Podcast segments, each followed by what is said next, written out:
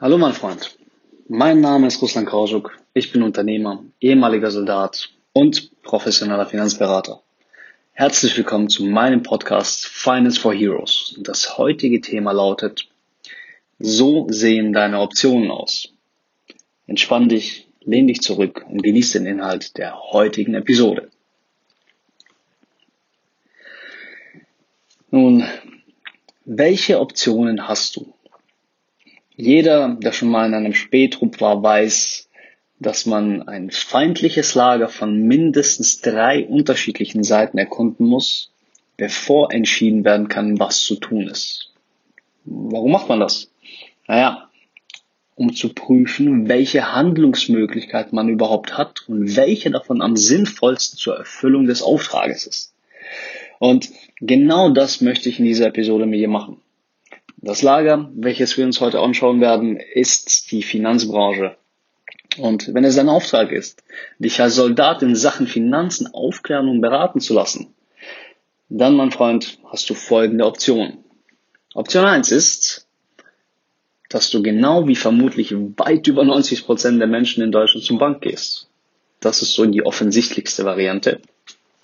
Und dort wird dich mit nahezu Sicherheit grenzende mit nahezu an Sicherheit grenzender Wahrscheinlichkeit, so rum jetzt, Folgendes erwarten. Du sagst, dass du Soldat bist und dass du gerne wissen möchtest, was du in Sachen Versicherung beachten solltest und um, welche Möglichkeiten du hast, um Geld sinnvoll anzulegen, zu sparen oder wie auch immer. Der Banker, der entweder ein 18-jähriger Azubi oder irgendwie ein Mann oder eine Frau im Alter von, keine Ahnung, 50 bis 60 Jahren ist, würde dich erstmal anschauen wie ein Teletubby und nach einigen bedachten Atemzügen wird ein Wort über seine Lippen laufen. Bausparvertrag. Mal ohne Scheiß. Ich mache immer wieder gerne sogenannte Testberatungen bei Banken, um zu prüfen, ob meine Arbeitsweise auf dem Markt überhaupt noch gebraucht wird. Und egal welches Szenario ich in diesen Testberatungen vorgebe, in neun von zehn Fällen wird mir immer ein Bausparvertrag angeboten. In den Fällen, in denen mir kein Bausparvertrag angeboten wird, da gebe ich ganz klar vor, dass ich an Aktieninvestments interessiert bin und dass das das Einzige ist, weshalb ich hier bin. Leute, ein Bausparvertrag ist im Jahr 2019 eine der vielleicht schlimmsten Dinge, die man seinen Finanzen antun kann. Wenn, wenn du das machst, ja, wenn du heutzutage einen Bausparvertrag abschließt, dann verpasst du deinen Finanzen aktiv Krebs finanziellen Krebs. Warum das so ist, das ist ein Thema für einen ganz anderen Tag. Die Kurzfassung davon lautet aber, dass ein Bausparvertrag in neun von zehn Fällen ein dickes, dickes Minusgeschäft für den Kunden, also für dich ist. Und trotzdem werden bei den Banken Bausparverträge wie am Fließband verkauft. Das liegt daran, dass der Banker, also der Typ, der dich in Sachen Finanzen beraten soll, absolut keine freie Wahl hat, was er in seinem Angebot hat. Er hat monatliche Vorgaben, die er zu erfüllen hat. Da kommt dann von der Chefetage eine Meldung. Diesen Monat hast du als Ziel zehn Bausparverträge. Und dann muss er das so erfüllen. Macht er das nicht, darf der gute Banker sich äh, bei der Chefetage rechtfertigen, warum er sein monatliches Ziel nicht erreicht hat. Und dabei spielt es keine Rolle, an wen er diesen Bausparvertrag verkauft und ob das Sinn macht oder nicht, er muss es einfach machen. Also der Banker, der muss die Produkte, die ihm vorgeschrieben werden, verkaufen. Egal, ob diese jetzt im Sinne des Kunden sind oder nicht. Und selbst wenn der Banker von, sagen wir, der roten Bank wüsste, dass du bei der blauen Bank nebenan viel bessere Möglichkeiten hättest und bessere Produkte bekommen würdest, dürfte er es dir gar nicht sagen. Wenn das rauskommt, das ist ganz klar ein Kündigungsgrund. Und der gute Banker, der hat ähm, auch ein Leben und möchte das gerne finanzieren und er möchte seinen Job nicht verlieren. Mal davon abgesehen, die Wahrscheinlichkeit, dass der Banker schon mal eine Kaserne von innen gesehen hat, ist weit unter einem Prozent. Vor allem jetzt, seit, seit die Wertpflicht äh, quasi nicht mehr existiert.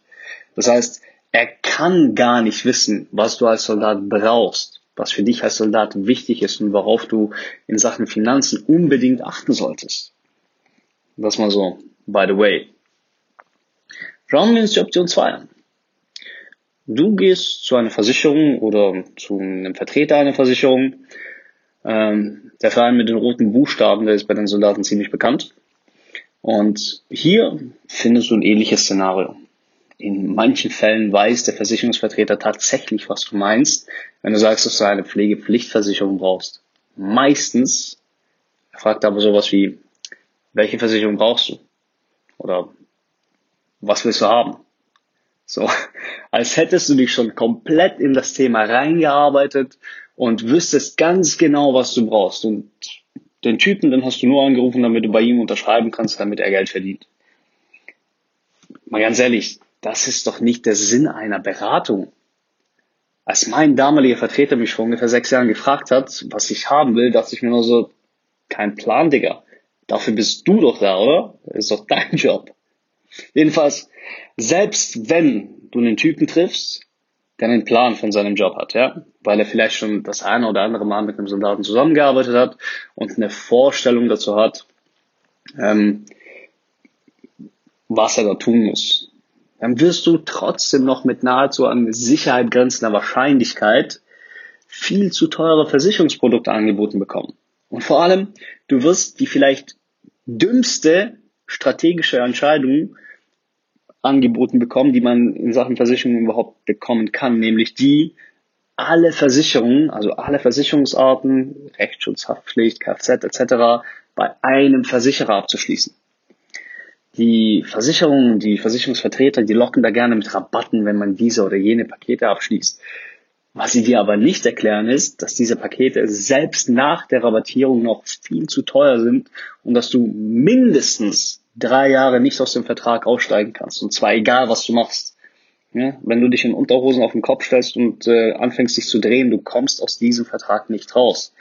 Die einzige Möglichkeit ist ein Sonderkündigungsrecht, aber das passiert in 99% aller Fälle nicht.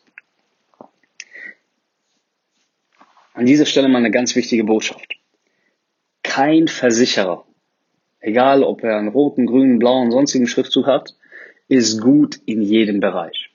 Ja? Der eine, der hat einen guten Tarif in der Haftpflichtversicherung, der andere ist besonders stark in, sagen wir, Rechtsschutz und wieder ein anderer hat eine super Dienstuntauglichkeitspolice. Okay, ich, ich merke, das geht an dieser Stelle jetzt gerade schon etwas zu weit in das fachliche Thema für diese Episode, aber merkt dir bitte, bitte, bitte eine Sache. Schließt niemals alle Versicherungen bei einem Versicherer ab. Auf gar keinen Fall. Gut. Schauen wir uns die nächste Option mal an. Du wirst von einem Typen angerufen, den du kaum kennst, oder vielleicht spricht dich einer von vor der Kaserne an, oder vielleicht sogar auf dem, auf, wenn du jetzt irgendwie in der Bundeswehr-Uni bist, auf dem Unicampus an. ja, ganz genau. Ich spreche von diesen Vereinen, ähm, Kameraden beraten Kameraden, äh, Pinguin, Taurin, wie sie ja alle nicht heißen mögen. Ne? Ihr wisst, worauf ich hinaus will.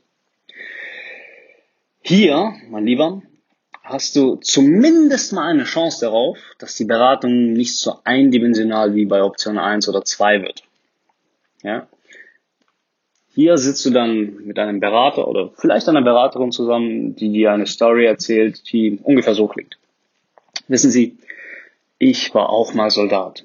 Und ich weiß, wie schlecht Soldaten in Sachen Finanzen beraten werden. Und das hat mich so wütend gemacht, dass ich mich dazu entschieden habe, das selbst in die Hand zu nehmen und Soldaten zu beraten. Ja, ich weiß. Ähm, das ist auch so genau meine Story, die ich habe. Der Unterschied liegt allerdings darin, dass ich tatsächlich fünf Jahre lang gedient habe. Und ich habe Finanzen, Versicherungen, ich habe den Shit nicht nur gelernt. Ich habe nicht nur gelernt, wie Geld funktioniert. Oh nein, mein Freund. Wie ich es in der gestrigen Episode schon angesprochen habe, ich bin durch die Hölle gegangen und habe am eigenen Leib spüren müssen, was es bedeutet, finanziell dumme Entscheidungen zu treffen. Und ich habe mich da auch wieder rausgekämpft. Ich habe getestet, nicht nur gelernt, nicht nur in der Theorie, ich habe ausprobiert und erprobt, wie man erfolgreich finanziell intelligente Entscheidungen trifft. Und der Typ, von dem ich spreche, der die Story erzählt, der hat drei Monate Grundausbildung und ein Wochenendseminar hinter sich in dem ihm erzählt wurde, wie toll Versicherungen sind und wie wichtig es ist, seine Kameraden abzusichern. Und danach ist der Berater, ein Kamerad, der Kameraden beraten darf. Okay, ich schweife schon wieder ab. Kommen wir zur vierten und letzten Option. Du bist einer von den ganz Schlauen und machst alles selbst, indem du, sagen wir, Check24 studierst. Lass mich das Ganze mal kurz fassen. Die Wahrscheinlichkeit, dass das wirklich gut geht, ist ungefähr so hoch, wie wenn du einem Zivilisten, der noch nie eine Waffe, außer sagen wir einem Küchenmesser, in der Hand gehalten hat und dem gibst du jetzt ein MG3 in die Hand und sagst, hier ist die Stellung, verteidigen. Der Mann hat weder eine Ahnung davon, wie man den Gurt anlegt, was ein Rohrwechsel ist, wie und wann man den durchführt und selbst wenn du ihm alle so vorbereitest, dass er quasi nur noch auf den Abzug drücken muss, dann ist er spätestens, allerspätestens bei einer Störung komplett überfordert und weiß nicht mehr wohin mit seinem Leben. Und genau so wird es auch dir gehen, wenn du dich dafür entscheidest, das Schlachtfeld der Finanzen allein zu betreten. Nicht, weil du dir nicht anlesen könntest, was Sinn macht und wie das Ganze funktioniert, sondern weil du es nie wirklich gelernt hast. Und wenn du spätestens, wenn du es mal wirklich ernst wird, wenn dir wirklich was passiert, da wirst du nicht wissen, was zu tun ist. Und darauf, mein Freund, da kann ich die Brief und Siegel geben. Ich habe den ganzen Shit, den ich gerade beschrieben habe, wirklich selbst erlebt. Und mein Freund, wie du siehst, die Optionen, die dir zur Verfügung stehen, die sind recht bescheiden. Und vielleicht hast du das auch schon vor dieser Podcast-Episode festgestellt, aber genau deshalb habe ich Finance for Heroes ins Leben gerufen, um mal wirklich Klarheit in dieses Game zu bringen, um wirklich mal eine Plattform zu erschaffen, auf der man sich wirklich orientieren kann, an der man, an der man bekommt, was man sonst nirgends bekommt. Nämlich eine Beratung, die nicht nur qualitativ hochwertig ist, sondern auch wirklich auf Soldaten spezialisiert. Wir kommen zur Frage des Tages. Welche Optionen hast du im Bereich der Finanzen schon ausprobiert? Und wie waren deine Erfahrungen damit? Das war's für heute. Wenn dir die Idee von Finance for Heroes gefällt, dann hilf mir dabei, diese Message zu verbreiten. Wenn du diese Idee unterstützen möchtest, dann bewerte diesen Podcast mit 5 Sternen und lass gerne einen Kommentar da. Folge mir auch auf Instagram und Facebook. Hier findest du mich unter dem Namen Russland Herbst.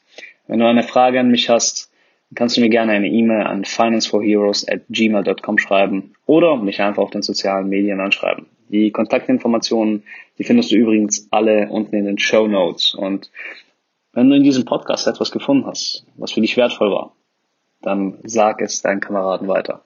Mein Freund, ich wünsche dir einen schönen Tag.